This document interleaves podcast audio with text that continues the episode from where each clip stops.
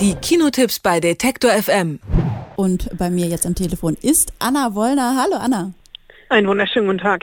Und ich sehe ja ständig irgendwelche Bilder von dir mit Superstars im Arm. Hast du auch schon mal Hugh Jackman im Arm gehabt? Den habe ich erst vor zehn Tagen im Arm gehabt, als er zu seiner Premiere von äh, Logan auf der Berlinale anwesend war. Ah ja, genau. Und diesen Film geht's nämlich jetzt auch. Das heißt, du fandst den Film so gut, dass du ihm dafür noch eine Umarmung gegeben hast? Oder äh, wie verstehe ich das? Äh, ich umarme auch Leute, deren Filme ich nicht mochte. Aber so. äh, in dem Fall haben wir uns tatsächlich mal in der Mitte getroffen, weil ich Logan eine durchaus sehr gelungene Comic-Verfilmung finde. Es ist natürlich der Abschluss der Einzelfilme mit Wolverine slash Logan, also Hugh Jackman als Mutant unterwegs mit den Adamantium-Krallen, der hier jetzt den dritten und letzten Solo-Film bekommt, den er sich aber eigentlich teilt mit Patrick Stewart als Professor X und mit einem jungen Mädchen, Laura, die zumindest genetisch genetisch seine Tochter ist, ein Klon von ihm mit den gleichen Fähigkeiten wie er, also auch diese Krallen. Und was Logan komplett richtig macht, ist, dass der Film sehr, sehr brutal ist. Der hat bei uns eine FSK 16, in Amerika sogar ein R-Rating und schon in den ersten Minuten, also es dauert glaube ich keine 30 Sekunden, bis Logan die ersten Leute massakriert, ihn also wirklich mit den Krallen die Kehlen durchschneidet oder den Schädel aufspießt.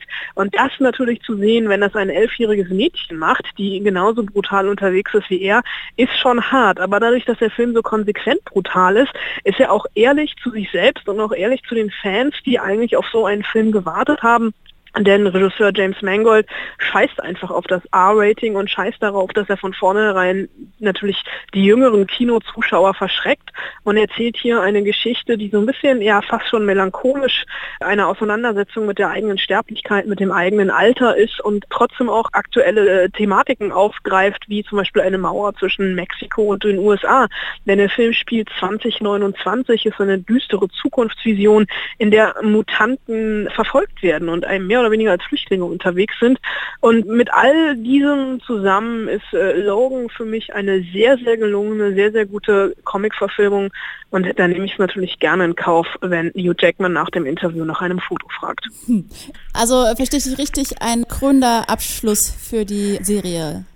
Die X-Men-Serie genau. geht natürlich weiter, aber es ist der letzte Auftritt von Hugh Jackman als Wolverine bzw. als Logan und äh, würdiger als mit diesem Film kann er eigentlich nicht abtreten. Von der Zukunft in die Vergangenheit ins Jahr 1638, in dem spielt nämlich der Film Silence, über den wir heute sprechen. Und ich muss sagen, für mich besonders interessant, weil ich bin Adam Driver Fan. Wie hat er dir denn gefallen?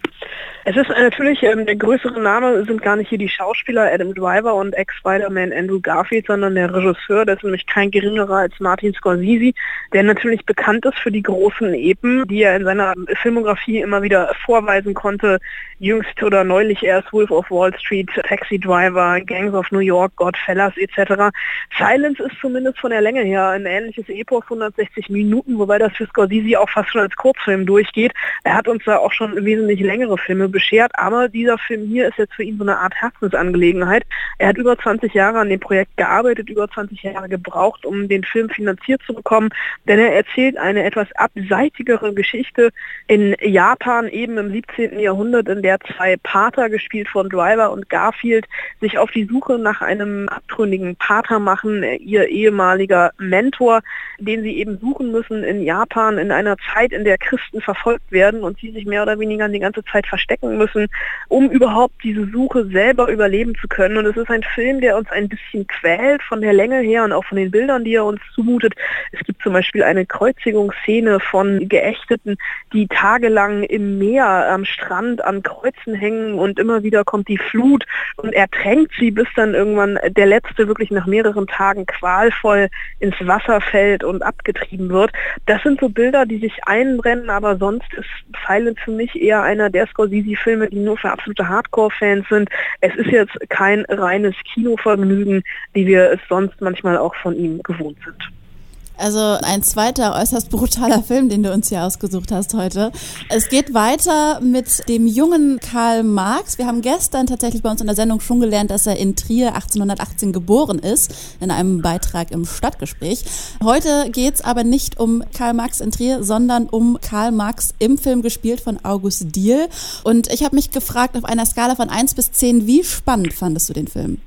Auf einer Skala von 1 bis 10 fand ich den Film tatsächlich bei einer 1 spannend. Also für mich ein Film, wo mir jetzt schon alle Geschichtsleistungskursschüler der nächsten 10, 20 Jahre leid tun, die sich dieses Werk angucken müssen, weil ihr Lehrer denkt, ihnen etwas Gutes tun zu müssen.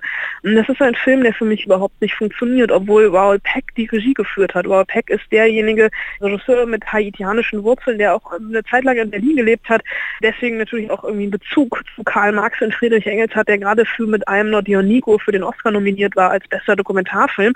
Und wenn man diese Filme nebeneinander stellt, ist das eine sehr viel Licht, das andere sehr viel Schatten. Karl Marx ist leider Schatten, denn er schafft es überhaupt nicht, hier uns diese beiden strahlenden Figuren der mittlerweile kann man ja sagen Popkultur näher zu bringen, weil er sich einer Zeit herausgenommen hat, als die beiden sich gerade erst gefunden haben. Also Karl Marx und Friedrich Engels. Wir sehen die beiden die ganze Zeit, wie sie reden, wie sie versuchen zu diskutieren, wie sie sich versuchen durchzusetzen. Und das Buch endet mit dem Schreiben des kommunistischen Manifestes.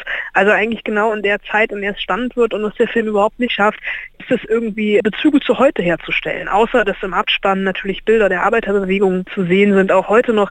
Aber ansonsten ist es ein sehr, sehr dröger, ein sehr, sehr spröder Film mit äh, einer furchtbaren Synchronisation. Der Film wurde auf Englisch gedreht und dann von den deutschen Schauspielern zurück äh, synchronisiert ins Deutsche, aber da hat irgendwie jemand beim Mischen nicht aufgepasst. Das tut einfach nur weh, sich das anzugucken. Es ist absolut hölzern.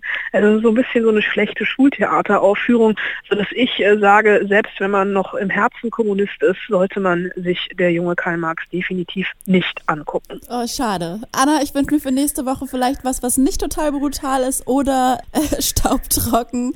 Vielleicht was fürs Herz oder was Witziges. Ich das bin auf jeden Fall gespannt. du haben. Der nächste Woche startet Moon Moonlight.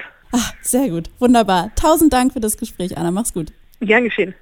Alle Beiträge, Reportagen und Interviews können Sie jederzeit nachhören im Netz auf detektor.fm.